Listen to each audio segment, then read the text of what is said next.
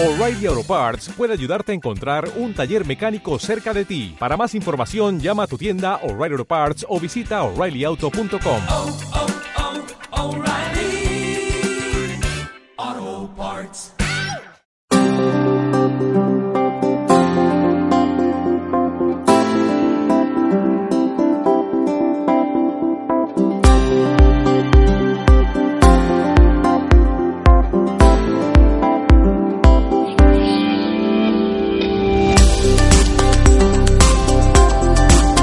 Muy buenas a todos y bienvenidos a No hay cine sin palomitas. Yo soy Fernando Gil y está aquí con Bárbara Ramón. Muy buenas, Fernando, ¿qué tal? Bueno, aquí estamos después de haber visto una gran película, gran de forma muy irónica y muy entre comillas, porque era una película muy esperada, el último bombazo de Tom Cruise, el reinicio de una saga tan mítica de nuestra adolescencia como La momia. Pero mira que estamos ahora mismo en el ambiente, porque con este calor que está haciendo hoy en los estudios, estamos como en un ambiente muy desértico. Sí, sí, igual que desérticas van a ser las críticas positivas a esta película, me parece a mí. Sí, de hecho, eh, yo creo que es unánime en toda la crítica que dicen que esta es sin duda la peor película de Tom Cruise, incluyendo en la que hacía de elfo. ¿Cómo se llama? Legend se llama esa película, ¿Qué? que hacía de un elfo del bosque, ¿Qué? que es una de las primeras películas de Tom Cruise. ¿Qué? Me acabo de enterar de la existencia de eso. Pero bueno, eh, hemos, venimos aquí a hablar de La momia, la, el reinicio de la saga de La momia, esta vez con Tom Cruise intentando hacer una película de acción. Y bueno, como siempre, mientras Bárbara investiga eso, nosotros vamos a escuchar el tráiler.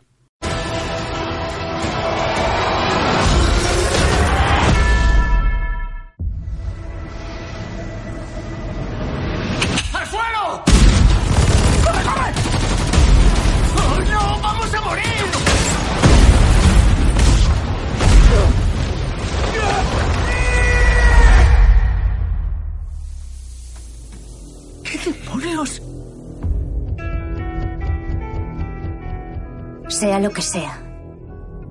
Lleva ahí oculto y a salvo dos mil años. Esto no es una tumba, es una prisión. ¡Nick! Los jeroglíficos dicen que se llamaba Ahmanet, elegida para convertirse en reina de Egipto. Pero su sed de poder la condujo por una senda oscura. No debía dar ni un solo paso más. Con sus actos usted ha provocado que ese antiguo poder haya regresado.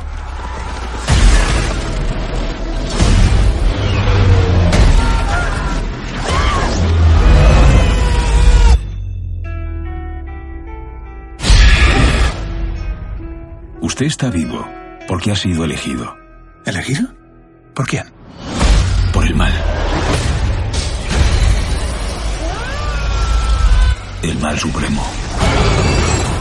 Cuenta la leyenda que ella poseía poderes inimaginables. Te está utilizando para recuperarlos. Dios mío.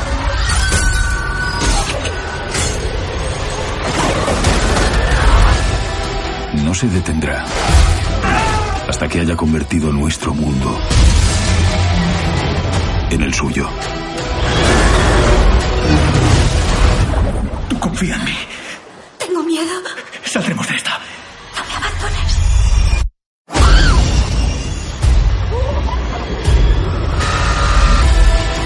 No puedes esconderte. No puedes escapar. Tiene planes para ti.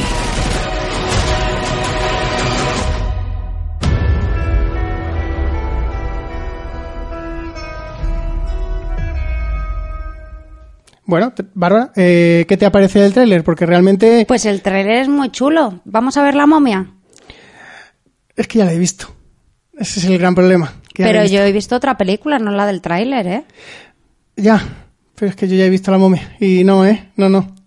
Pero yo creo que es que nos equivocamos de sala. No, pero vamos a... Ahora que dices eso, vamos a contar la gran anécdota de... que nos pasó en la sala porque la película empezaba a las 5, no, a las 6 menos 10, que la fuimos a ver ayer, no la hemos visto hoy. A lo mejor ese ha sido el error, ¿eh? No haberla visto hoy. Sí, es posible. Tenemos La- que seguir viendo la película los sábados. El mismo día, sí. La fuimos a ver ayer a las 6 menos 10 y entramos, a lo mejor eran y 47 y 48 y estaba ya todo apagado y estaban los trailers y dijimos, a ver si nos hemos equivocado de sala. Bueno, nos sentamos en nuestro sitio y de repente empieza un tráiler. ¿Y qué tráiler era? El de la momia. Muy bien. Entonces nos quedamos ya to- totalmente pillados de... eh, a ver, de verdad, ¿nos hemos metido en otra sala o algo? Porque no me creo que nos estén poniendo el tráiler de la momia antes de ver la momia. Tuvimos que comprobar las entradas. Además, hicimos algo que a Fer no le gusta nada, que fue encender el móvil para iluminar las entradas y ver las entradas, a ver si nos habíamos equivocado de sala. Pero no, no nos habíamos equivocado de sala. Estábamos viendo el tráiler de la momia justo antes de ver la momia. Sí, y detrás de nosotros había dos mujeres que estaban igual de desconcertadas que nosotros, porque yo las escuché en plan de, bueno, nos han puesto el trailer de algo que vamos a ver ahora, muy bien. Plan, bueno, tal, no sé qué. Y mm, bueno, aparte de, de que mm, el trailer ya lo habíamos visto un montón de veces antes, Y yo he de destacar del tráiler la maravillosa canción que es Painting Black de los Rolling Stones. Sí, ahora hablamos un momento más del tráiler, pero aparte de que el tráiler ya lo habíamos visto un montón de veces antes, eh, yo creo que uno de los grandes problemas de esta sesión fue que nos lo pusieran antes de la película, justo porque se nota muchísimo que son dos películas muy distintas. Sí, sí, se nota muchísimo. Pero yo creo que antes de seguir entrando aquí en, en materia, vamos a contar un poquito de la sinopsis que no lo hemos contado todavía. Bueno, cuéntanos de qué va esto. Pues la película de La momia trata sobre un soldado que además es ladrón, Sí. que es Tom Cruise. Y entonces, pues él se dedica a ir por Irak robando cosas antiguas para luego venderlas en el mercado negro, aunque él dice que es rescatador de reliquias, cosa que puede, mm, digamos, recordar a Indiana Jones o a Brendan Fraser en La momia, Bueno, son... porque eran rescatadores de reliquias. Pero yo creo que es un poquito distinto. Pero yo creo que ¿eh? era una especie de guiño, sobre todo a Brendan Fraser. A ver, eh, la película, para quien no lo sepa, aunque lo he dicho varias veces, es el reinicio de una saga, que es la de la momia, que ya hicieron tres películas con Brendan Fraser de protagonista, estaba Rachel Weisz en las dos primeras, haciendo de, no me acuerdo el nombre de la chica, pero de, de el interés amoroso de Brendan Fraser. Y aunque no hemos venido a hablar de ellas, realmente las dos primeras son muy buenas. De- Peliculones. son dos grandes películas. Sobre todo la primera, que es un peliculón. La primera es la mejor. La segunda a mí me gustaba muchísimo. La tercera solo la he visto una vez y la vi demasiadas veces. Y esta película yo iba con muchas ganas. Sí, yo también. Pero bueno, volviendo a la sinopsis, pues va de, de este hombre que, pues, que está en Irak, que es la antigua Mesopotamia, y accidentalmente pues se encuentran con una tumba que, que más que una tumba es una prisión porque es una tumba maldita. Sí, Muy típico en Egipto, pero estamos en Mesopotamia, que Irak, que está un poquito lejos. sí. Entonces descubrimos que la tumba era de una antigua princesa egipcia que quiso hacer mucho el mal y entonces pues la gente de su pueblo la castigó momificándola viva y enterrándola de una forma muy muy segura para que no pudiese escapar. Y por supuesto hay una maldición. Como siempre. Entonces Tom Cruise tiene, claro, sacan a la momia de ahí, cosa que no deberían hacer, pero bueno, la sacan de ahí. Y como entonces, Tom Cruise la ha liberado, se pues, queda con la maldición. Se queda él. con la, solo con la maldición, entonces durante toda la película pues es intentar romper la maldición. Sí, que mm, no sé a ti, pero me parecía lo más interesante que vimos ayer, realmente, porque la película me interesó muy poco mm, y precisamente, volviendo un momento, yo tenía muchas ganas de ver esta película gracias al estupendo tráiler que hemos escuchado hace un momento. Sí, el tráiler está muy bien, porque además el tráiler te da eh, precisamente lo que era La momia, eh, que es una película de aventuras con un toque de humor y, y que sobre todo es una película que no te vas a aburrir porque siempre están pasando cosas. ¿Y qué Que nos hemos encontrado? Que es precisamente lo que pasaba en La momia de Brendan Fraser, que es una película que era entre terror y comedia y que siempre pasaba muchas cosas porque tenía ese toque también de aventuras, en el que vemos una película que coge tres géneros y los mezcla en una única película haciendo una gran obra maestra, que es La momia, porque realmente fue una película que durante todos estos años ha sido muy alabada por la crítica, precisamente porque consiguió la fusión perfecta entre tres géneros, que es bastante complicado hacer esa fusión. Sí. Y nos hemos encontrado con una película que intenta ser de aventuras, pero se queda en una película de acción a medio gas, en la que por supuesto no tenemos nada de terror. ¿Y, y comedia? Tampoco, Ah, vale. Es que era el tercer género que nos quedaba ahí. tampoco, no hay comedia. O sea que podemos resumirlo en un intento de película de aventuras que ni siquiera llega a ser acción, sin terror ni comedia. Efectivamente, eso es. Qué gran resumen, ¿eh? De la momia. Yo sé que la gente que nos está escuchando y no ha visto la película está diciendo qué ganas tengo de ir a verla. O sea, ahora me voy a parar a estos dos, a estas dos personas y voy a irme a verla. A ver, yo lo comentaba ayer con Fer cuando salimos de- del cine y yo creo que el problema que estamos teniendo con el cine en estos últimos años es que se está centrando mucho, digamos, las grandes distribuidoras, como en este caso es, productoras, perdón, como en este caso es Universal, a emular lo que ha hecho Marvel con los Vengadores y es sacar una serie de sagas con el único fin de recaudar dinero. ¿Cuál es el problema? Que Marvel ha tenido mucha suerte y aparte lo ha hecho muy bien y el problema que tiene tanto DC como ahora Universal es que no está jugando bien sus cartas, porque recordemos que esta no es la primera película de, digamos, el Dark Universe, sino que la primera película fue la película de Drácula, que, a ver, ¿Cuál de todas de Drácula? Porque la ha, Drácula, la última, ha habido muchísimas de Drácula. la última, Vale. la que salía el tío calvo así feo. ¿Cuál? La última, hombre. Salía el tío... Bueno, la que era Drácula, pero que vemos el origen de Drácula. Vale. La última, vamos. Vale. Creo que hay una, creo que escribir la crítica no hay cine sin palomitas, No pero sé. no lo recuerdo bien. A ver, a mí, por ejemplo, la peli de Drácula, a ver, no me parece un peliculón, pero a mí sí que me entretuvo. A mí me, me gustó. Tampoco yo le daría un 6, en plan de interesante. Pero, bueno, a ver, vamos a ir por partes porque seguro que hay gente que nos está escuchando y no sabe exactamente a qué nos referimos con lo del Dark Universe que has dicho, que es que Universal eh, le ha salido de las narices, que quiere hacer una especie como de lo de los Vengadores o lo que está intentando hacer DC con la Liga de la Justicia y eh, volver a hacer películas de los pesos pesados de la Universal clásica, o sea, de, de Drácula, de Frankenstein, de la momia, está intentando hacer otra vez películas de todos para llegar a algún momento en el que supongo que, que convergerán de alguna forma, o sea, que, que les unirán de alguna, de alguna forma, pero yo es que no estoy seguro que la que dices tú de Drácula sea la primera, porque tengo entendido que Sí. esta de la momia va a ser la primera No de es, todas. es Drácula, la leyenda jamás contada, que fue en el año 2014 y en principio digamos que fue como, por lo que he estado leyendo en internet y demás, en varias fuentes, que fue como digamos, no era la intención de hacer digamos un gran universo, pero que sí que fue digamos la primera. Lo que pasa es que como le salió un poquito mal la jugada, porque la verdad es que la película tuvo pésimas críticas, eh, ahora han decidido hacer, hacer esta película de la momia. Pero esta película que fue dirigida por Gary Shore, eh, fue, ya te digo, o sea, fue protagonizada por Luke Evans y en principio fue, digamos, la primera de los grandes monstruos de, de, Univer- de Universal, los monstruos clásicos de Universal, que tenemos muchos, o sea, está Drácula, está el hombre lobo, está el hombre Frankenstein. Frankenstein, el hombre del lago, o sea, mm, Universal ha tenido a lo largo de toda su trayectoria grandes monstruos que han producido grandes películas. Sí.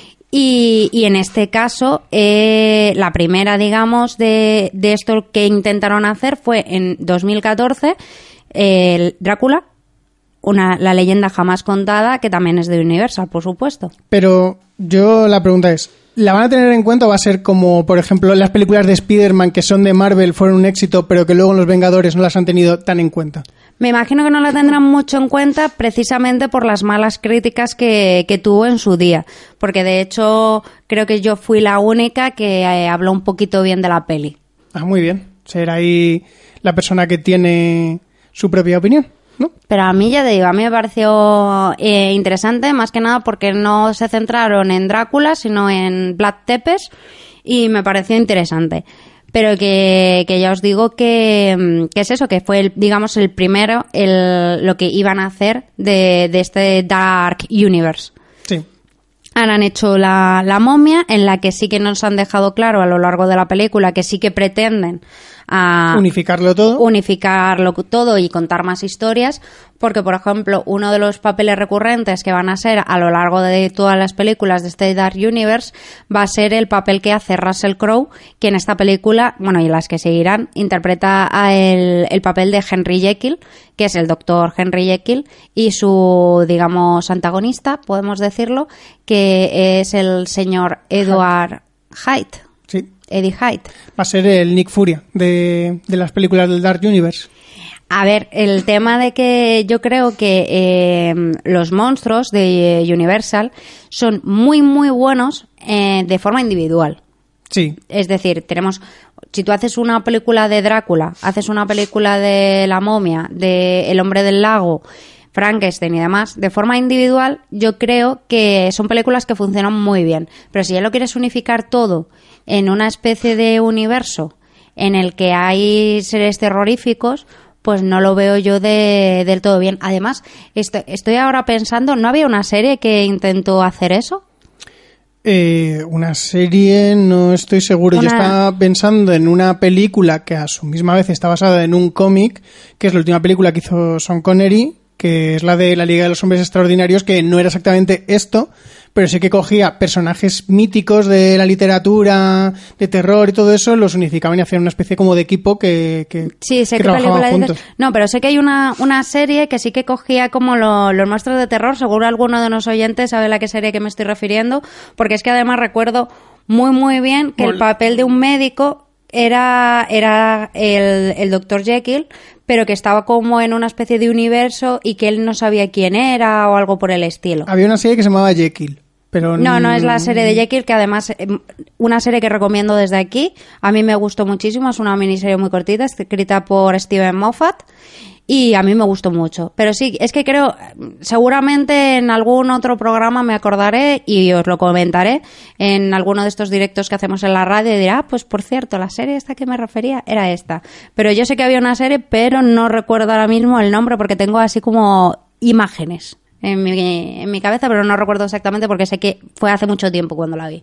Bueno, eh, para que la gente tampoco se asuste, el único spoiler que vamos a contar un poquito es lo de Russell Crowe, que es un personaje que, bueno, que ya se, ha, se, ha- se había filtrado qué personaje hacía, o sea que, aunque os hemos desvelado un pequeñito trozo, en realidad no es tan importante en la película, ¿vale? O sea, es simplemente, si vas sin saberlo, te vas a llevar una sorpresa, como le pasó a Bárbara, que Bárbara no sabía nada de este Dark Universe y de repente, cuando Russell Crowe dice el nombre, yo me supongo que ella dijo, bueno, ¿qué, qué me estás contando? Sí, porque yo la verdad es que no sabía lo de lo de que iba a ser lo del Dark Universe y es de decir que en el momento en que vi a Russell Crowe que se presentaba como el, el Dr. Henry Jekyll, dije, no me lo puedo creer, ¿qué mierda es esta?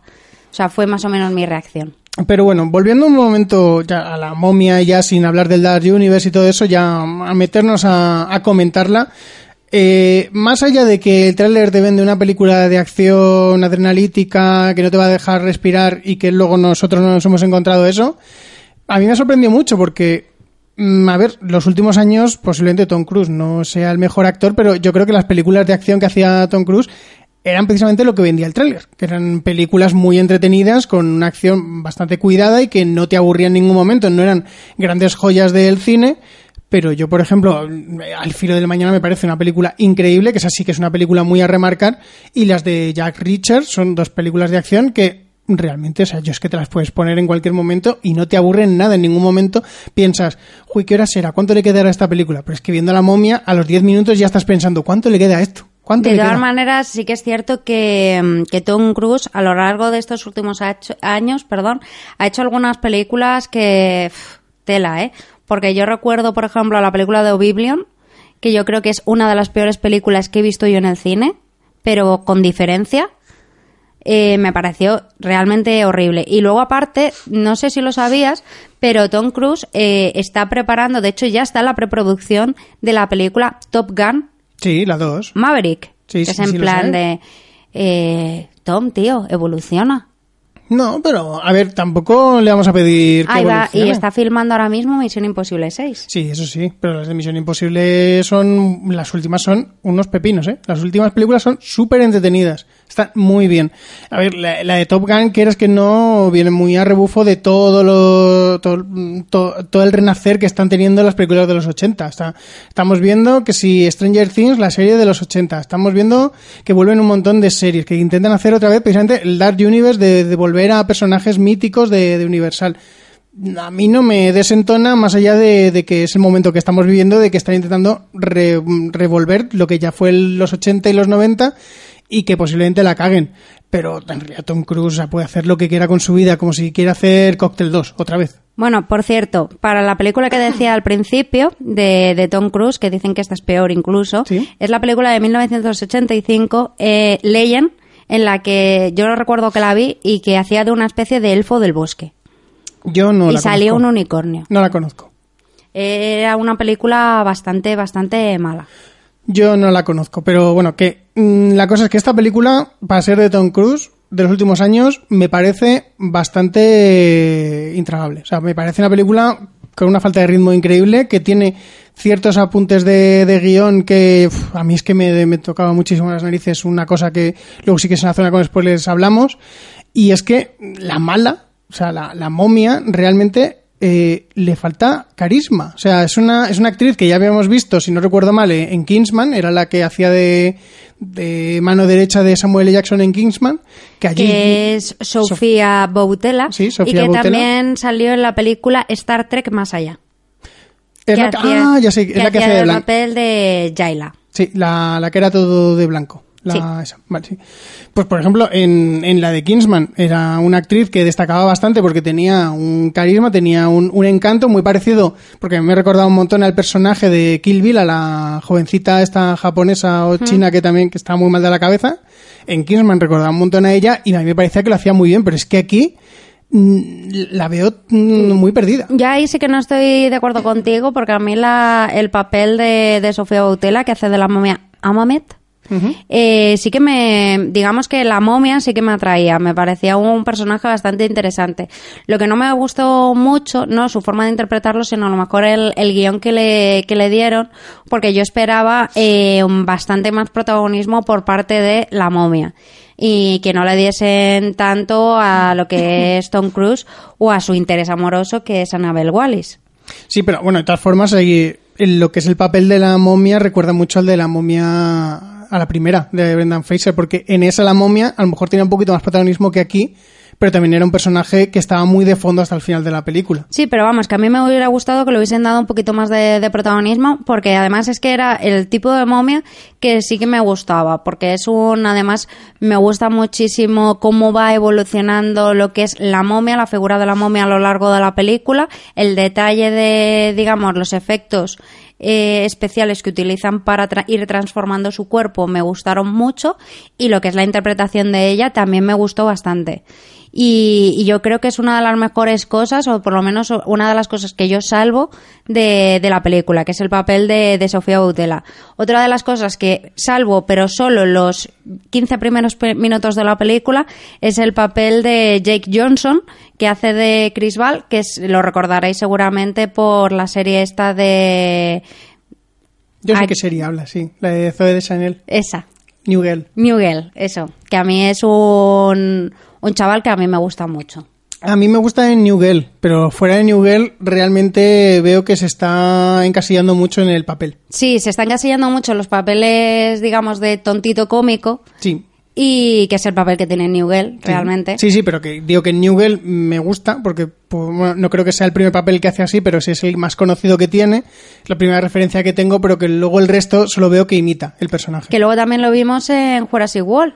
Sí, también haciendo otro papel de, bueno, este era menos menos amigo gracioso, era el, el friki del primer parque. Pero vamos, por ejemplo, Jake Johnson me parece que en los 15 primeros minutos de película hace un papel muy, muy bueno y que el resto de la película, que si no le sacan tampoco pasa nada. Además sale poquito. No vamos a contar mucho, pero sale poco. Sí, pero vamos, que los pri- 15 primeros minutos, de hecho, es que eh, una de las cosas que yo voy a destacar de, de la película son los 15 primeros minutos. Porque es aunque sea cuando está empezando la historia y te parece interesante. Sí, sí, los 15 primeros minutos dices, menudo peliculón me estoy a punto de ver. Eso es lo que pensé cuando estaba viendo los 15 primeros minutos. Yo a tanto no llegué. Digo, porque me parece interesante, en plan de, pues eso, de que van a, que están en Irak, que van, que se encuentran una tumba, cómo abren la tumba, o sea, todo eso, los 15 primeros minutos me parecieron muy, muy interesantes. Y además es que yo lo que esperaba ver de esta película era la película de la momia. O sea, una película que trate, pues, lo típico de la momia, que es en plan de, me encuentro una tumba que tiene una maldición, rompo esa, el sello, me quedo con la maldición, durante el resto de película estoy intentando romper la maldición y al final todos tenemos un final feliz y rompo la maldición. Yo eso era lo que quería ver. Sí, eh, es que es lo que te vende el tráiler también, pero bueno. Yo eso era lo que quería ver. Yo quería la película clásica. La de la de los 30, los años 30 dices. Bueno, la de los años 30 también es muy similar. bueno, tan similar, pero Bueno, digo la historia, lo que es el guion. Ya, o sea, ya. de tumba, maldición, libro maldición, intento romper la maldición, rompo maldición. Eso es lo que quiero ver. bueno, aquí tampoco vamos a decir que no lo hagan, ¿vale? Quiero decir que Ya, pero me meten que si el Dr. Jekyll, que si tal, que si cual. Ya, bueno, vale, pero es que lo, lo digo para la gente que no ha visto la película que lo estás contando como si no lo consiguieran, ¿vale? Quiero decir que lo estás contando en plan ya diciéndote, oye, que al final no van a conseguirlo. Bueno, no lo sabemos si lo Vale. consiguen o no, pero que yo quería ver eso, el desarrollo clásico sin morralla. Sí, sí. Sin esa morralla de, ay no, que es que el doctor Jekyll no sé qué, que no sé qué, que hay un plan por ahí, que si ahora tú eres no sé quién. Ese tipo de rollo, no, yo, pues no vamos a, a- Y además es que me parece que para Universal sería la forma de ganar más dinero. Voy a resucitar a mis monstruos clásicos haciendo una historia clásica que realmente lo que lo quiere ver la gente.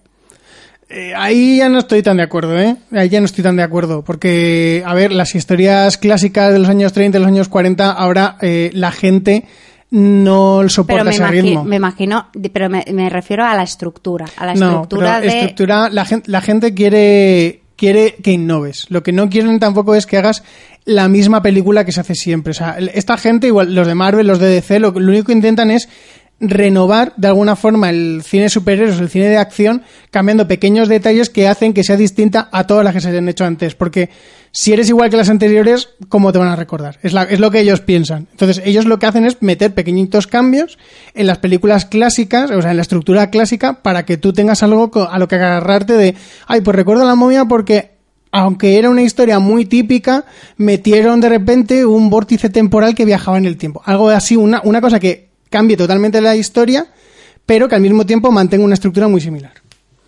Ya digo que a mí no, no me ha terminado de, de- de gustar. Que por cierto, estoy mirando aquí que uno de los múltiples guionistas de esta película Me lo creo.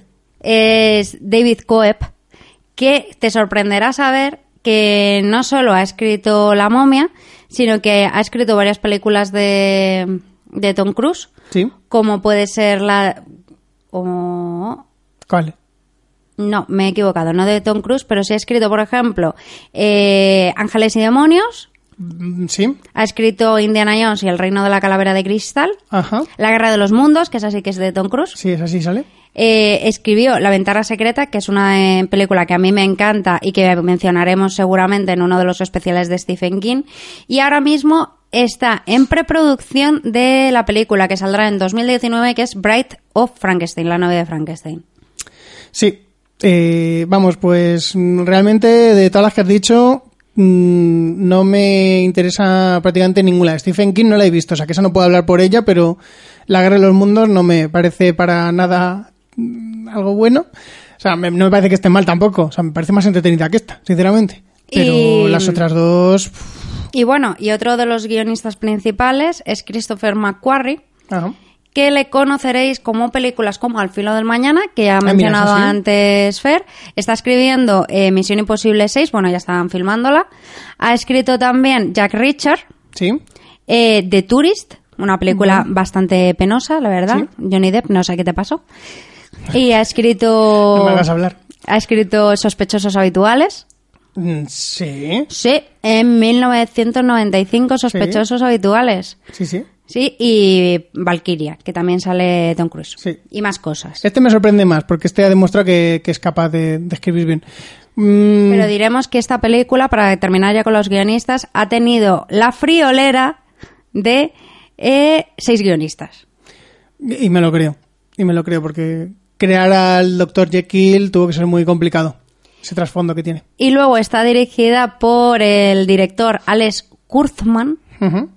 Que ha hecho mucho para televisión, eh, como la serie de Scorpion, Hawaii 5.0, la serie de Sleepy Hollow, eh, hizo también un par de capítulos de Star Trek Discovery, pero eh, sobre todo, que bueno, que eso ha sido como productor, eh, pero sobre todo, por ejemplo, como productor también, ha hecho Ahora me ves dos, que es una película que a mí no me pareció mal del todo, pero como director, que es lo que nos interesa, eh, ha hecho una película en 2012 que se llama Así somos, que no sé si a Fer le sonará. No tengo ni idea. Si me dices quién sale, aunque sea, pero Pues no tengo ni sale idea. Chris Pine.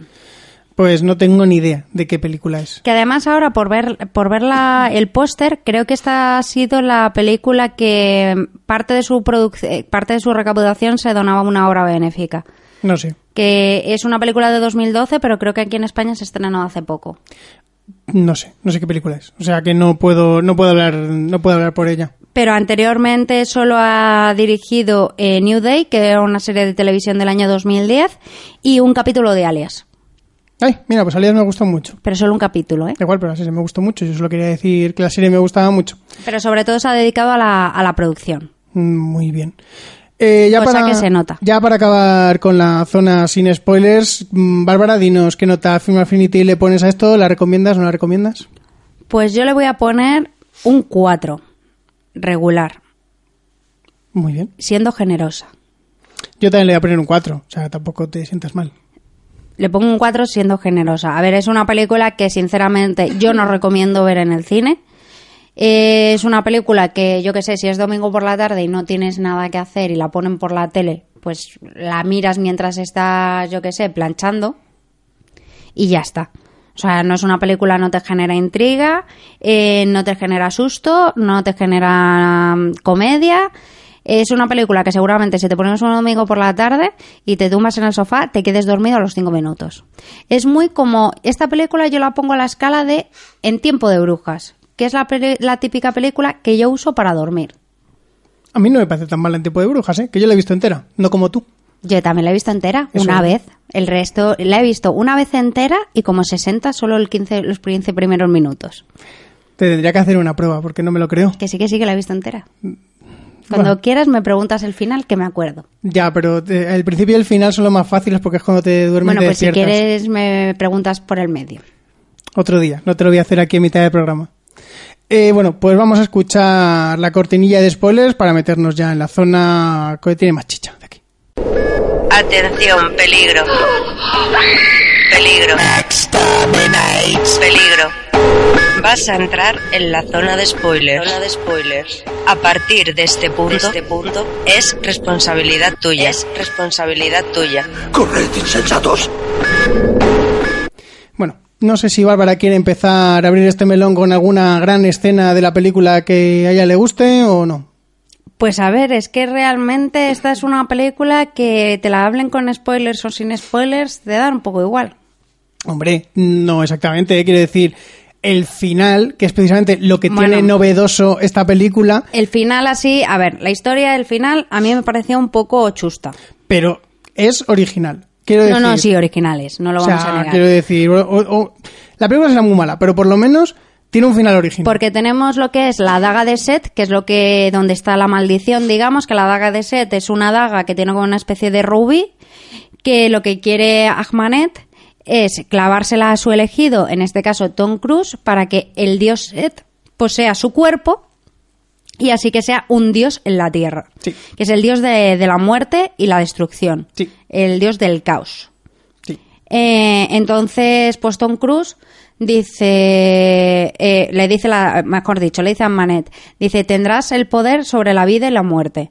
Y entonces, la vida sobre la muerte, algo así le dice. Y claro, como su novia se acaba de morir, No, como su novia no, la- el interés amoroso durante toda la película. bueno, la chica con la que tiene ahí Su feeling relación, sí. se acaba de morir, eh, dice, ah, pues mira, pues sí, me voy a convertir en el set este. Dice, y así, eh, pues la puedo resucitar. Sí. ¿Qué pasa? Que dice Tom Cruise, ah, pero espérate, porque lo que quiere ella es cumplir su el pacto que hizo, que era que ella me convirtiese a mí en Set. ¿Y qué pasa si me convierto yo mismo? Y se apuñala él mismo y se convierte en Set. Entonces, claro, la otra se queda en plan de, ay Dios mío, que claro, que como yo no, conve- yo no he cumplido la profecía, ahora me- este me va a dar para el pelo. Sí. Y parece que no, que se hacen ahí como ojitos, Bueno, cuatro ojitos ahí cada uno. Y la cosa es que están ahí haciendo ojitos y de repente, pues Tom Cruise, con su fuerza de voluntad y su amor interior, lucha contra Seth y destruye a- a la momia sí. Y resucita a, a su posible novia. Sí. Y entonces, pues él se va a tirar toda su vida intentando luchar contra el dios Set que está en su interior, que intenta resurgir. Pero como Tom Cruise es muy fuerte, pues consigue dominarlo y entonces tiene que ir buscando por todo el mundo a ver cómo rompe la maldición y librarse del dios Set que está dentro de su cuerpo. ¿Y eso no te parece original ni No, no, no, original me parece, pero que no me gustó. Porque yo quería, pues eso, que al final se rompa la maldición y que todos sean felices y coman perdices. Eso era lo que yo quería. Dios mío. Qué clásica eres. Yo quería ver eso, yo iba a ver eso. Yo quería ver, pues, la momia, lo que pasa con Brendan Fraser. Eso quería ver. Pues para eso te ponen la de Brendan Fraser. Es lo que tenía que haber hecho. O sea, estás aquí, quiero ver la película de Brendan Fraser, pero me he venido a ver la de Tom Cruise. Pues claramente pues te van a cambiar ese tipo de cosas. Y además, una, una cosa que no hemos dicho en la zona sin spoilers, pero que yo aprovecho ahora, es que a mí me gusta mucho eh, la forma en la que han justificado el paso a la actualidad. Lo de, se han inventado ahí una historia de que la hija está de, del, me saldrá, del rey egipcio. eh, la- Admanet. Admanet la tenían que encerrar a 2.000 kilómetros de, de Egipto para que estuviera lo más lejos posible, por eso está en, en Irak, y han, se han inventado lo de que como Irak están allí en guerra, una bomba que cae de un avión abre el hueco ese, que por cierto, bueno, lo del hueco hay que decirlo, que es que bien estaba hecha tal la cueva abajo, pero el hueco ese, estaba, o sea, yo no sé cómo se aguantaba toda esa, toda esa arena ahí arriba sola, Pues con el poder de la magia. porque abren un agujerito ahí de, de, de 5 metros de diámetro y de repente abajo hay una cueva que entran dos ciudades, o sea, es, es un poquito raro, sinceramente, porque toda la, toda la arena que cae para abajo ya me dirás dónde ha caído, pero bueno, tampoco vamos a meternos. Pero a mí me gusta mucho eh, esa forma de actualizarlo, en vez de que hayan ido a Egipto y han encontrado una tumba que estaba escondida no sé qué, pues no, pues la han encontrado en un sitio que nadie se esperaba que hubiera haber nada de eso, por la maldición que tenía esta mujer y que por eso la tenían que encerrar tan lejos. Eso a mí me gustó. A mí también me ha gustado, lo voy a reconocer. Y el final es cierto que me parece original. Lo que pasa es que yo no quería ver ese final, porque eh, lo que han intentado hacer con este final es que ahora Tom Cruise sea, digamos, como un ser muy, muy peligroso, pero que puede convertirse en un gran aliado contra el mal, que es lo que quiere realmente el Dr. Jekyll, porque el Dr. Jekyll, digamos, que es como un antimal, que él lo que quiere es, es, ser un, es luchar contra el mal y por eso quería que el dios Set viniese a la tierra, porque él quería que se cumpliese la, la maldición, porque quería matar a Set, porque él sufre mucho, porque tiene al pobre, al pobre señor Edward Hyde dentro de él, que es un ser muy muy malo, y lo quiere destruir. Sí, pero yo tampoco veo que sea exactamente... es un antimal. que le va a venir muy bien a Russell Crowe precisamente porque Tom Cruise no creo que olvide que Russell Crowe le quería matar. Ya, pero ¿qué es lo que le dice la, la, la novia, bueno, la, el interés amoroso de Tom Cruise al final? Dice, dese cuenta, dice que este puede ser un gran aliado para nuestro bando. Ya, pero es que, bueno, aparte de que la película ya de por sí me parece bastante incoherente hasta cierto punto, eh, mm, yo no le veo que le vayan a encontrar mucho seguimiento por aparte del público de que Tom Cruise luego diga a Russell Crowe, no, bueno, no te preocupes, Russell, como he sido yo el que lo ha dominado y no ha sido gracias a ti, voy a, ir, voy a estar de tu lado. Porque yo, tú, yo sé que tú querías matarme y que en algún momento vas a seguir queriendo matarme porque yo sigo teniendo al dios de la destrucción dentro. Pero da igual, vamos a ser colegas. De todas maneras, sinceramente, yo dudo bastante que Tom Cruise vuelva a interpretar el mismo papel en una película sucesiva. ¿Por qué? Porque yo no veo a, a Tom Cruise dentro de cinco años volviendo a hacer el papel de la momia. Pero es que no va a hacer el papel de la momia, va a hacer otro papel en el mismo papel que hizo en la momia, pero no hace el papel de la Bueno, momia. pero ¿Sabes a lo que me refiero? Que yo no me lo imagino. Eh, pues eso, porque ahora van a hacer más películas, harán la de la novia de Frankenstein y harán más. Sí. Y yo creo que si volvemos a ver como una especie de reunión de todos los monstruos, será eso dentro de 5 o 6 años. Y no sé si Tom Cruise estará dispuesto a hacer esta película después del batacazo que se ha dado. Mm, Yo... También dependiendo de lo que haya firmado con Universal, que no lo sabemos. Ah, Ahí está. Yo no creo que tenga que ver que él quiera o no. Porque si ha firmado para hacer esta película, entiendo que si la intención de Universal es hacer más películas, habrá firmado por más de una. O sea, habrá firmado por dos mínimo. O a lo mejor Universal, después del batacazo que se está pegando con esta película, pues dice, pues mira, mejor vamos a intentar evitar a Tom Cruise. No, no sé, puede ser también, pero que yo creo que el contrato que habrá firmado con Universal tendrá dos, tres películas mínimo, o sea, esta y otra mínimo en la que se reúnan todos. Yo creo que van a intentar hacer los Vengadores, si es que siguen con el plan original, que esa es la cosa. Pero bueno, Seguir con el plan original, pues no lo tengo yo muy claro, porque ya te digo, o sea, después del batacazo que se pegó Universal con Drácula, la leyenda jamás contada, y ahora el batacazo que se está pegando con la momia, muy bien lo tiene que hacer para recuperarse de esta caída. Hombre, pero se habla de Angelina Jolie, de Javier Bardem y esta gente que va a hacer películas supuestamente del Dark Universe. Sí, sí, sí, Javier Bardem va a ser Frankenstein, eh, Angelina Jolie va a ser la novia de Frankenstein, Sí. pero no creo sinceramente que, que el tema de Dark Universe vaya a dar mucha mucha taquilla Universal si sigue haciendo este tipo de películas, porque ya te digo, o sea, la, no sé cuánto va a ser la recaudación de la momia, pero la recaudación de Drácula tampoco fue muy bollante. No sé, pero yo creo, yo creo que la de Momia será mejor, se- no será mala. Más que nada porque tiene a Tom Cruise. Claro. Eso también llama eso, gente. Eso llama bastante. Y realmente la historia de la momia interesa bastante. O sea, ya puede ser por quiero ver qué mierda han hecho o quiero ver la historia de la momia porque me interesa muchísimo la momia. Yo creo que, habrá bastante recaudación, a lo mejor no a los niveles que ellos esperan, porque no creo que sean los niveles que ellos esperan, pero mm, para cubrir gastos y tener algo de, recaudación positiva, yo creo que, sí que les dará. O sea, sinceramente. Eh, hablando de lo que a mí no me gusta demasiado de la película es que, mm, ya os lo dije ayer a Bárbara, eh, a ver, yo entiendo que Tom Cruise eh, tiene una maldición y tendrá a la mujer esta, la chica esta, que no me acuerdo su nombre, Azmanet. Azmanet, ahí eh, cuidándole y todo lo que tú quieras. Pero no me parece que sea coherente que no ya que sobreviva al accidente de avión, que bueno, vale, pues puede sobrevivir al accidente de avión, pero sobrevive al accidente de coche. Sobrevive a un montón de cosas, pero de repente alguien le pega un puñetazo y le hace muchísimo daño. Y es como, Pero es Agmanet que le hace daño. no, hay otra gente que le hace daño. Hay, hay, hay más gente que le pega y le hace daño y entonces yo digo, si supuestamente te puedes tirar de un avión, te puedes morir con un, o sea, no te mueres que al caer de un avión, resulta que un puñetazo en el estómago sí te hace daño. A ver, la verdad es que cuando se cae del avión, morirse sí se muere. Vale, ¿y el accidente de coche que... que bueno, pero, en- pero ahí, em, cuando se cae del avión, morirse sí se muere. Lo que pasa es que resucita. Ya, pero que yo le veo Pero ahí sí que... es cierto que, que digamos que mm, Tom Cruise, eh, al ser el elegido, está protegido por la magia de la maldición. Pero solo cuando les interesa, es lo que me estoy refiriendo.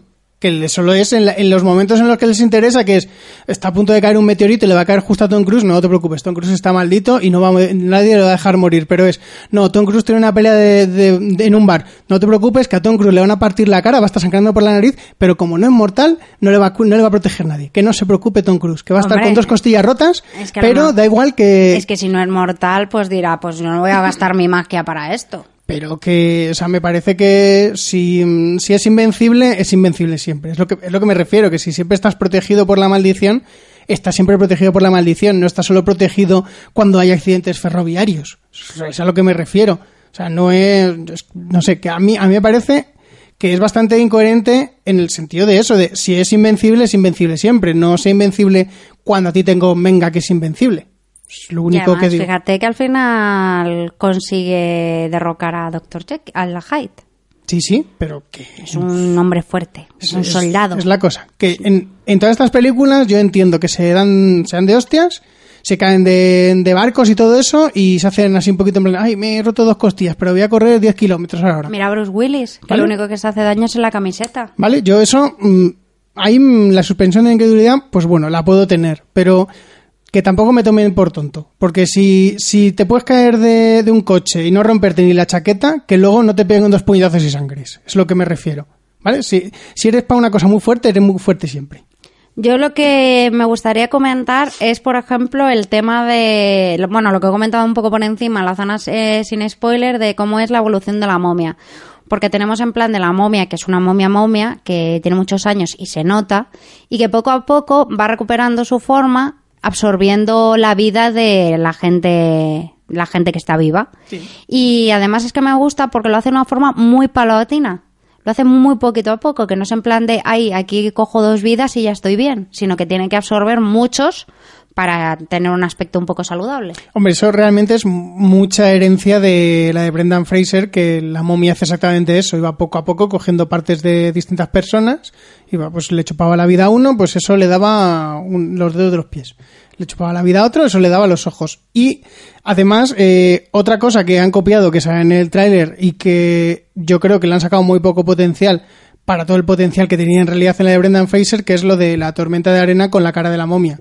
Porque es la de Brendan Fraser es una escena icónica, o sea, es una escena que todo el mundo recuerda de esa película, y aquí en el tráiler te la están vendiendo como que va a ser súper espectacular, y al final todo lo que ves en el tráiler es toda la escena de la, de Sí, la no tormenta. tiene, no tiene nada, nada especial. Luego, de hecho, además el problema de que, digamos que está un poco alargado el tema de las visiones que está teniendo Tom Cruise a lo largo de, de la película, para que se note que está maldito y demás, y cómo la momia le controla para que vaya hacia donde ella está.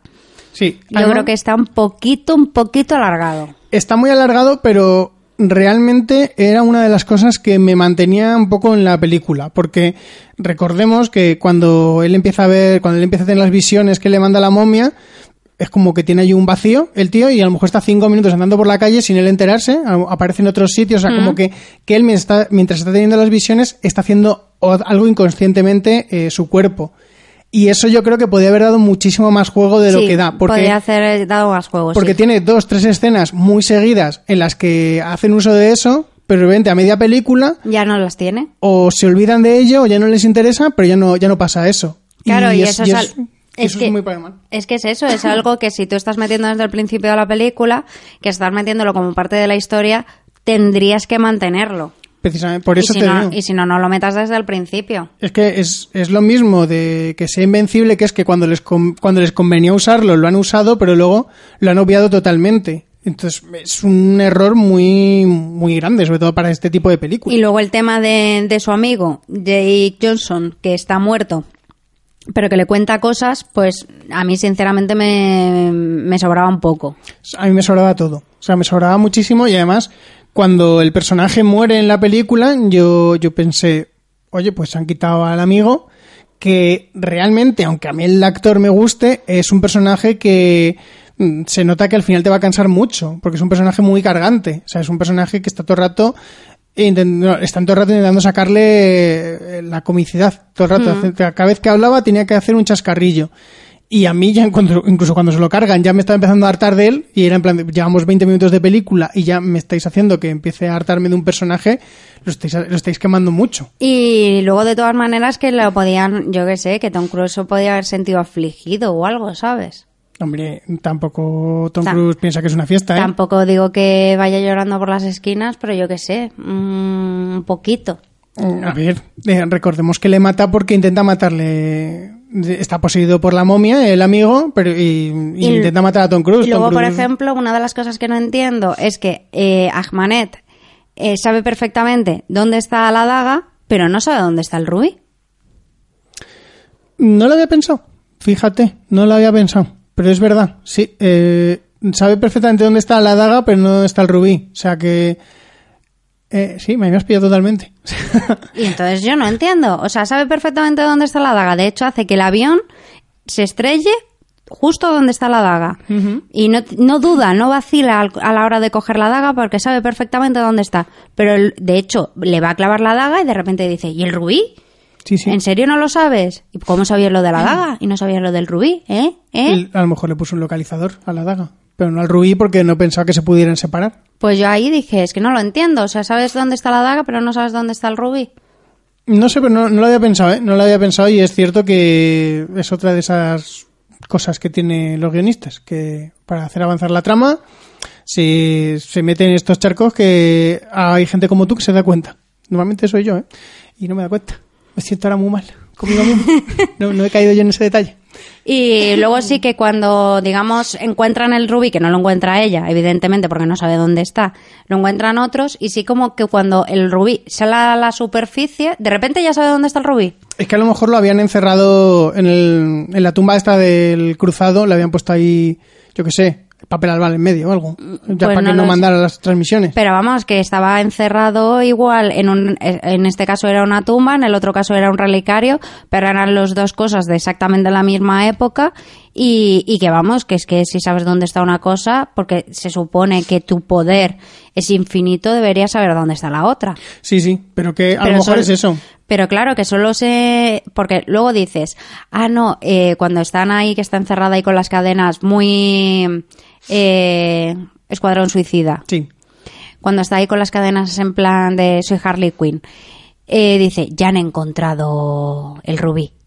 Y es en plan de, ¿y por qué lo sabes ahora? Y no lo sabías antes. Porque si fuera a decir que es que ya han encontrado la daga, ya han encontrado el rubí, y justo cuando sale a la superficie, pues dices, ah, pues vale, porque entonces ella lo sabe porque lo, ha encontrado, porque lo han encontrado ya, pero que una cosa esté escondida, que lo encuentre ella y que la otra cosa lo tenga que encontrar Russell Crowe, pues no.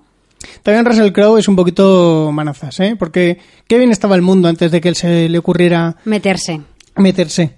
en sus cosas. Sí, porque, mm, bueno, no lo hemos dicho, pero la rubia, la, ese gran personaje del que no hemos hablado prácticamente nada porque es un personaje que no Que vale sobra. la pena, que no vale la pena. Es un personaje que sobra, que es, o sea, el personaje solo vale para una cosa y es para que Russell Crowe parezca bueno al final. Digo Russell Crowe, Ah. eh, Tom Cruise. Estaba asustándome yo, ¿en qué momento? Ese, ese momento yo no lo vi. Para que Tom Cruise parezca bueno al final y que el amor le ha hecho cambiar. Pero vale, entonces yo le tengo una pregunta. ¿Tú no, querías tú no querías historia clásica, pues justamente la trama amorosa de ellos dos es lo más clásico que hay. Ya, pero que es lo, para lo único que vale la, la chica. Además que es un, es un amor muy raro.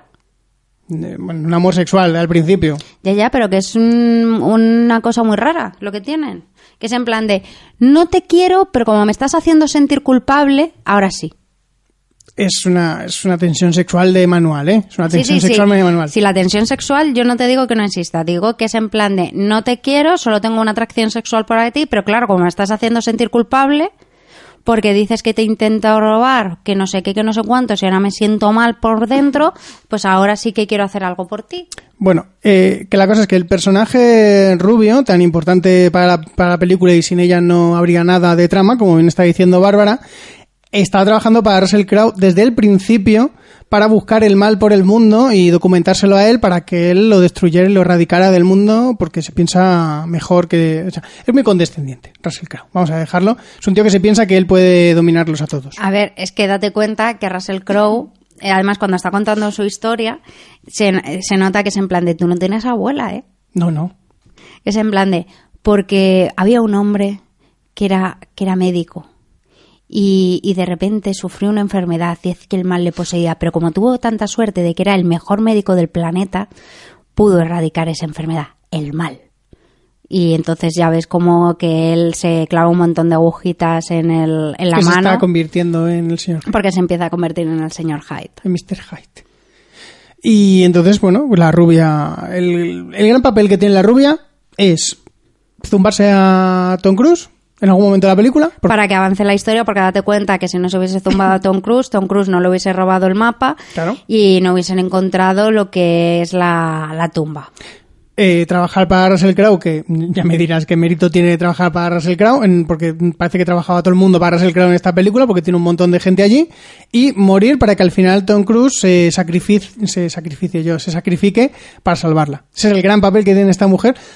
Y, por cierto, en el tráiler nos ponen una frase de ella que no dice y que yo me quedé muy desilusionado, porque digo, porque el, el momento de cuando están en el agua, que ella le dice, No me abandones. no me abandones. Y luego se la llevan. Claramente todo el mundo sabemos que se le iba a llevar. No está en la película. Y es que realmente eso le habría dado mucha potencia. a esa Pues sí. Le habría dado mucho mucha carga emocional de, oh Dios mío, le ha dicho que no la abandone y, y él la ha dejado. Y él la, ha abandonado de verdad. Y ahora tiene que ir a por ella, la Claro. tiene que salvar porque ella le ha pedido que no la abandone. Y además es que en la película está exactamente lo mismo, pero como suele pasar en los trailers, eh, la frase es, es otra totalmente distinta. O sea, no, no dice ni siquiera en esencia lo mismo. Y, joder, para una cosa buena que tiene la rubia, y tampoco se la ponen. Pobre, pobre rubia, eh, realmente. La, están- la- la han puesto muy mal. Sí, la verdad es que sí. Está, bueno, que el personaje de la rubia es Jenny Halsey. Jenny- es- se llama Jenny, es verdad. Se llama Jenny. Jenny Halsey. Ay, que yo es que he estado toda la película como el doblador de Tom Cruise. Es el doblador de Tom Hanks. Sí. He estado toda la película, Jenny, Jenny. Y claro, no me la podía tomar en serio la pobre mujer. No, y que luego el papel del amigo, que es Jake Johnson, en, el, el- en la sede de New Girl se llama Nick. Y cuando Sí. decía Nick, Nick, Sí, también. parecía que se llamaba a sí mismo. Sí, la verdad es que han elegido muy mal, ¿eh? Han hecho una elección un poco mala de, de doblador, de doblador y de nombre, pero bueno, tampoco nos vamos a meter con eso, porque es el doblador habitual de Tom Cruise, no es que lo hayan escogido por otra cosa. ¿Y qué pasará si Tom Cruise y Tom Hanks hacen una peli juntos? Pues lo mismo que pasó cuando Robert De Niro y Al Pacino hicieron una película juntos, que uno de los dos le tuvieron que cambiar la voz para que el otro no, para que los dos no los doblara el mismo y fuera ahí en plan de, "Dios Dios mío, ¿quién está hablando? oh Dios mío, ¿quién está hablando Robert o está hablando Al? Ponérmelo en pantalla. Entonces, no, no, yo creo que, además no creo que, no me pegan nada juntos, sinceramente. Tom Cruise y Tom, Y Tom Hanks. y Tom Hanks en una película, Tom contra Tom. No, pero mira, ahora que dices eso, voy a contar una cosa, una anécdota que ha contado Tom Hanks, que no tiene nada que ver con esta película, pero que me he acordado, que es muy corta, y la voy a contar muy rápido, que es, eh, él dice que en los años 90, este, cuando estaba en el apogeo de su carrera, se encontró en un baño con Tom Selleck, que Tom Selleck es el del bigote Sí. que todo el mundo conoce, Magnum, y que los dos empezaban a mear y dijo, vaya, qué casualidad, somos los Toms, los Tom Meones. Y Tom Selleck le puso una mirada en plan de, eh, chaval, ¿de qué me estás hablando? Y dice que es uno de los momentos más incómodos que ha vivido en su vida. Ya está, ya podemos dejar. Es que me he acordado, ahora que has dicho lo de los Toms. Eso es todo lo que quería contar sobre Tom Hanks. Volvamos a hablar de Tom Cruise en esta gran película que no debéis ver si no, la- si no la habéis visto. Y si la habéis visto, lo siento mucho porque habéis pasado dos horas igual que nosotros muy malas. Sí, la verdad es que es eso. Yo me esperaba mucho de esta película y al final se ha quedado en nada. Eh, no sé qué tal serán las siguientes de el Dark Universe. Me imagino que la siguiente será la de la novia de Frankenstein. O Yo- Frankenstein. Yo supongo que habrá alguna antes, el año que viene, ¿no? El 18 tendría que haber una. A lo mejor el, el 18 es la de Frankenstein y en el 19 pone la novia de Frankenstein. Claro, el 19 es la novia de Frankenstein. Y, y no sé qué tal estará el resto de películas de Dark Universe. Seguramente eh, yo las vea. Porque tengo que daros mi opinión, chicos. No quiero que sufráis así en vano. Venga, ahora hazlo como si te estuvieras sacrificando por ellos y no fuera que quieres verlas. Yo lo haré por vosotros, chicos. Vamos, que sí, que las quiere ver, Bárbara, y la cosa es que no lo quiere decir porque como la momia ha sido tan mierda, no quiere admitir que quiere ver las otras películas del Dark Universe. No, y además, sobre todo quiero ver la del hombre invisible, que va a salir Johnny Depp. Mucho no saldrá, ¿eh? Porque si va a hacer del hombre invisible, a lo mejor pone solo la voz. Y mm, si no la ves en versión original te va a dar igual. Ay, pero a mí me gusta mucho el doblador de, de Johnny Depp. Ya, pero el doblaje hace una interpretación que quiere que decir. Si encima es un- una persona que no sale en pantalla, el doblador puede, puede hacer y decir lo que quiera al final. Ya puede ser el doblador habitual de Johnny Depp, como puedo ser yo doblando a Johnny Depp, que si no sale Johnny Depp da, da un poquito igual la actuación. De todas maneras, estoy aquí leyendo por internet que de momento la única que se ha fijado es la de la novia de Frankenstein, que la va a eh, dirigir Bill Condon, que acaba de triunfar con el remake de La Bella y la Bestia, Sí. y que el estreno se ha fijado para el 14 de febrero del año 2019. Qué bonita fecha, 14 de febrero. Es que es la novia de Frankenstein. Ya, pero yo necesitaría conocer antes a Frankenstein. También. No sé. Sea, Que es que por lo, por lo que estoy leyendo, que es que lo más llamativo es que no habrá una película centrada en el monstruo de Frankenstein que lo va a encarnar Bardem, sino que será presentado junto a su novia. es que yo estoy seguro, pero estoy segurísimo. Personaje que todavía no tiene rostro, pero se rumorea que quieren Angelina Jolie. Yo es un rumor. ¿eh? Estoy seguro de que Bardem dijo, a mí no me hagas hacer una puñetera película de Frankenstein. Yo salgo como Frankenstein, pero en las películas de otros, ¿vale? O sea, yo estoy seguro de que Bardem dijo, yo no voy a hacer una mierda de película centrada en mí como Frankenstein. Yo hago de Frankenstein, pero nunca hagas película de... Es en plan Samuel L. Jackson, de yo hago de Nick Furia, pero no hagas ninguna película de Nick Furia, ¿vale? Ya está. Yo te salgo todas las que tú quieras, pero no me hagas película mía. Pues eh, es eso, eh, es posible, pero ya te digo que hasta 2019 entonces no vamos a tener otra película del Dark Universe. Que por un lado está muy bien porque van a tener dos años por delante para mejorar la momia. No van a hacer montaje del director ni nada, ¿eh? Te lo digo ya. No, pero que quiero decir que van a tener para mejorar el fiasco que han hecho, pues tienen dos años para hacer una película decente. Ya, Yo no te digo buena, te digo decente. ya. ¿De Drácula de cuándo fue, dices? ¿Del 14? Del 14. O sea, han tenido tres años y ya vemos el- la gran evolución que han tenido. ¿Tú piensas que van a, hacer, van a hacer ahora también otra gran evolución después de la momia? Mm, No creo, pero puedo tener un poquito de esperanza. Bueno, tampoco te la vamos a quitar. Eh, no sé si quieres comentar alguna otra cosa de esta gran película. Pues no, la verdad es que no. Lo que sí que voy a comentar es que yo no lo sabía, pero acabo de descubrir que hay una película que se llama Dark Universe del año 1993. Mira, lo que has Lo aprendido, dejo, ¿eh? lo dejo así como dato curioso. Y en el que por el póster sale un, un bicho que se parece mucho, mucho a Alien. Bueno, habrá que verla. Lo dejo ahí. Habrá que verla, habrá que verla. Bueno, pues vamos a escuchar los métodos de contacto y ya nos terminamos de despedir nosotros. Nos podéis encontrar en nuestra página web nohaycinesinpalomitas.com, en nuestra cuenta de Twitter, arroba cine y y también estamos en Facebook y Google Plus como No hay cine sin palomitas. Y nos podéis escuchar, aparte de nuestra página web, en iVoox y iTunes en el canal de No hay cine sin palomitas.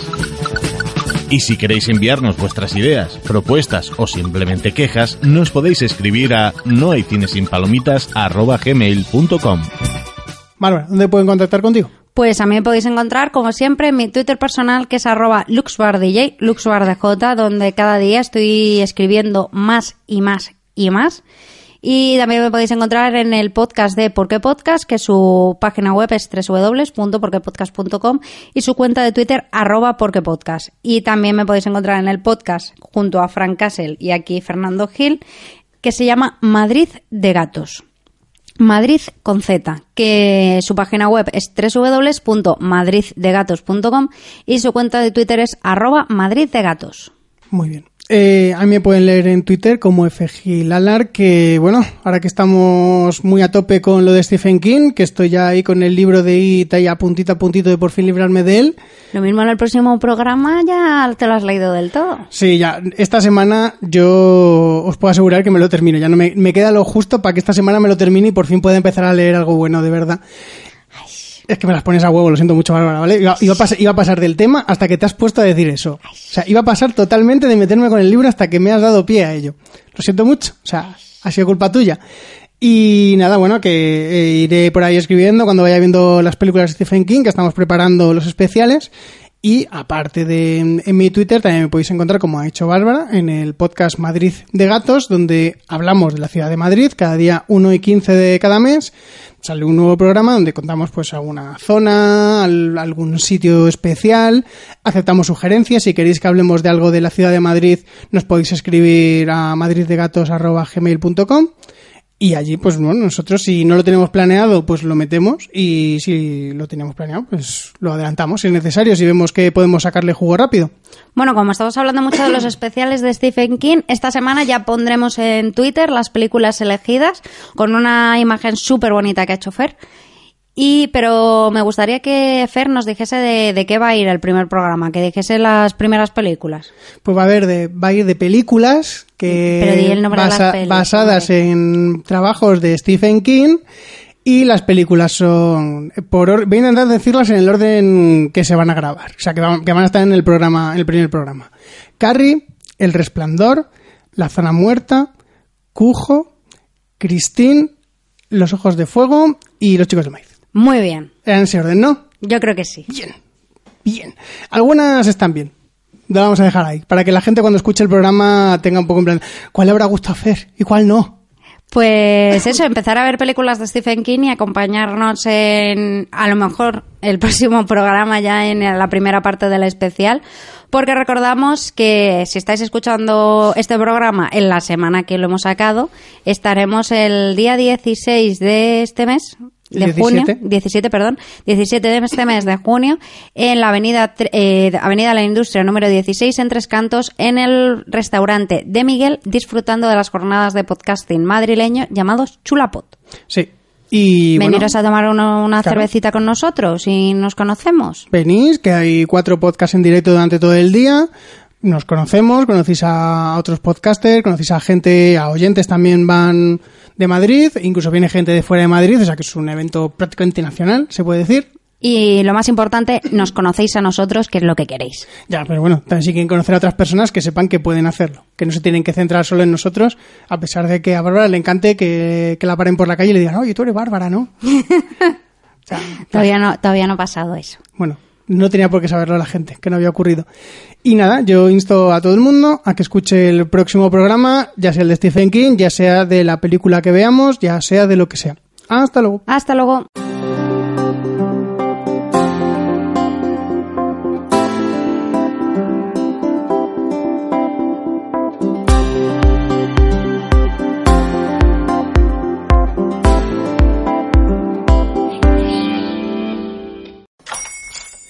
Hola, buenos días, mi pana. Buenos días, bienvenido a Sherwin Williams.